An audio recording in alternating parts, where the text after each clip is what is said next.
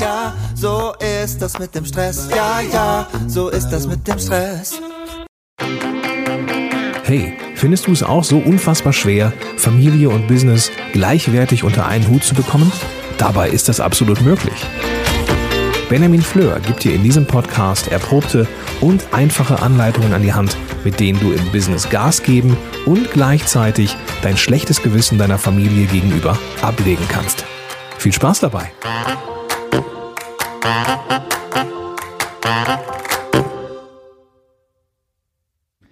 Hallo und ganz herzlich willkommen zu dieser Fugenfolge. Heute möchte ich dir drei Dinge verraten, die ich gerne gewusst hätte, als ich mich angefangen habe, mit Zeitmanagement zu beschäftigen. Also die drei größten Fehler, die ich früher gemacht habe und die du, wenn du sie noch machst, so schnell wie möglich ausmerzen solltest. Fehler Nummer eins. Ich habe nicht festgelegt, wann ich frei habe. Ich habe ähm, eine Sechs-Tage-Woche, das heißt, ich habe den siebten Tag entsprechend frei.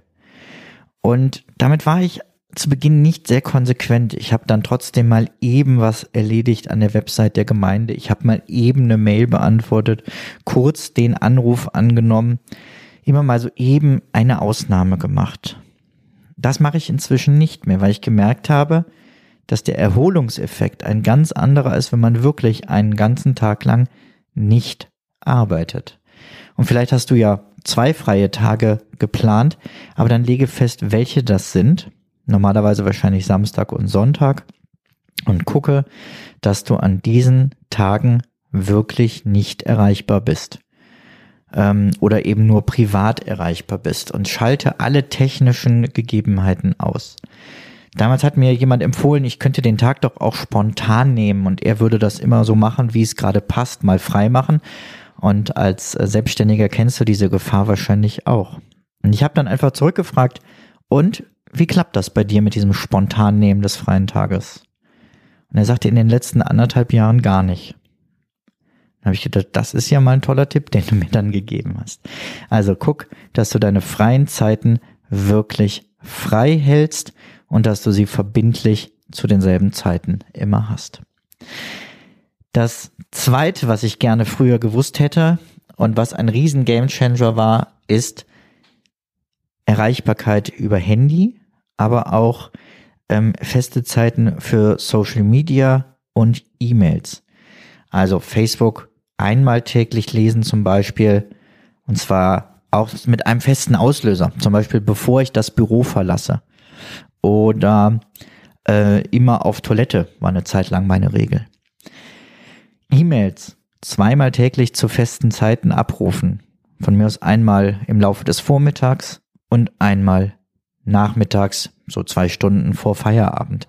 Aber nicht die ganze Zeit aufhaben und vor allem keine Benachrichtigungen. Ich habe E-Mails eine viel, viel zu große Bedeutung gegeben. Ich habe E-Mails an meinem freien Wochenende gelesen, im Urlaub gelesen. Und äh, begründet habe ich das sogar gerne meiner Frau gegenüber damit, dass ich gesagt habe, viele würden ähm, dass es einfach nicht zu viele werden, um sie dann hinterher abzuarbeiten. Was für ein Blödsinn. Was war ich da arrogant zu glauben, dass ich so wichtig bin, dass ich auf E-Mails immer sofort reagieren muss.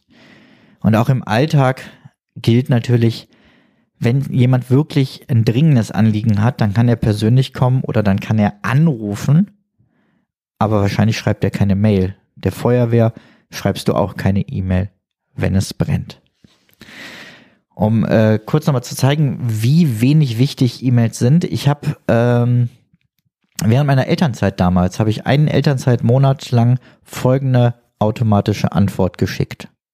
Guten Tag. Vielen Dank für Ihre E-Mail. Ich befinde mich bis zum in Elternzeit. Ihre Mail wird nicht gelesen.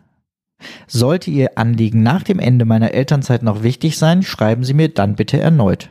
Mit freundlichen Grüßen. Und ich habe das hinterher ausgewertet. Ich habe etwa 600 E-Mails ungeöffnet gelöscht. Das war echt eine Herausforderung, aber es war unglaublich befreiend.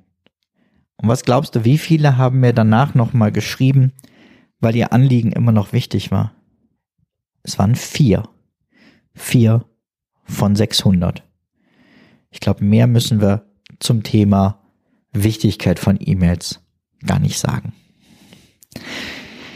Und das Dritte, was ich gerne viel früher gewusst hätte, ist, ähm, na, was ist es denn?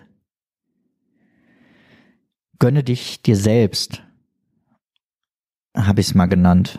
Also Zeit für sich selber einplanen. Ich habe ganz am Anfang mich viel darum gekümmert, die Arbeit besser zu organisieren, die Arbeit besser zu planen, effizienter zu arbeiten, all diese Standarddinge im Zeitmanagement und habe dabei am Anfang vergessen, mir Zeit für das Wichtigste zu nehmen.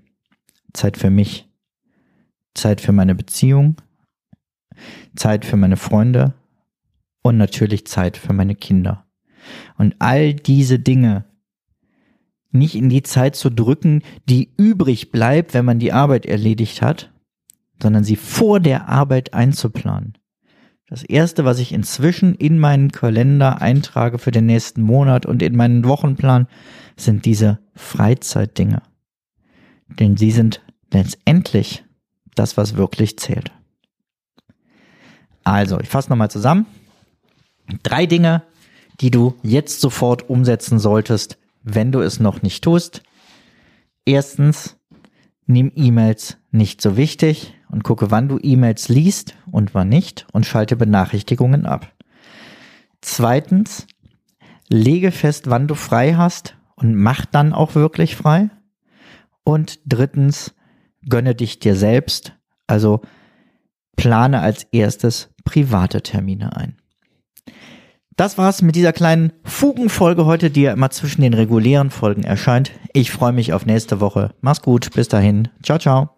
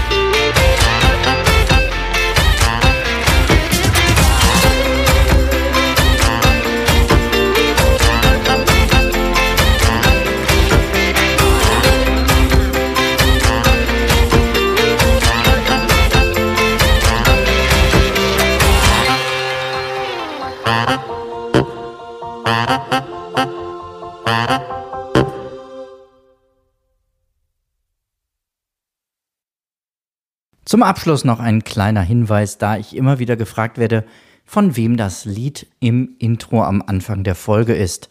Es handelt sich um das Lied Ja, ja, Stress von Alte Bekannte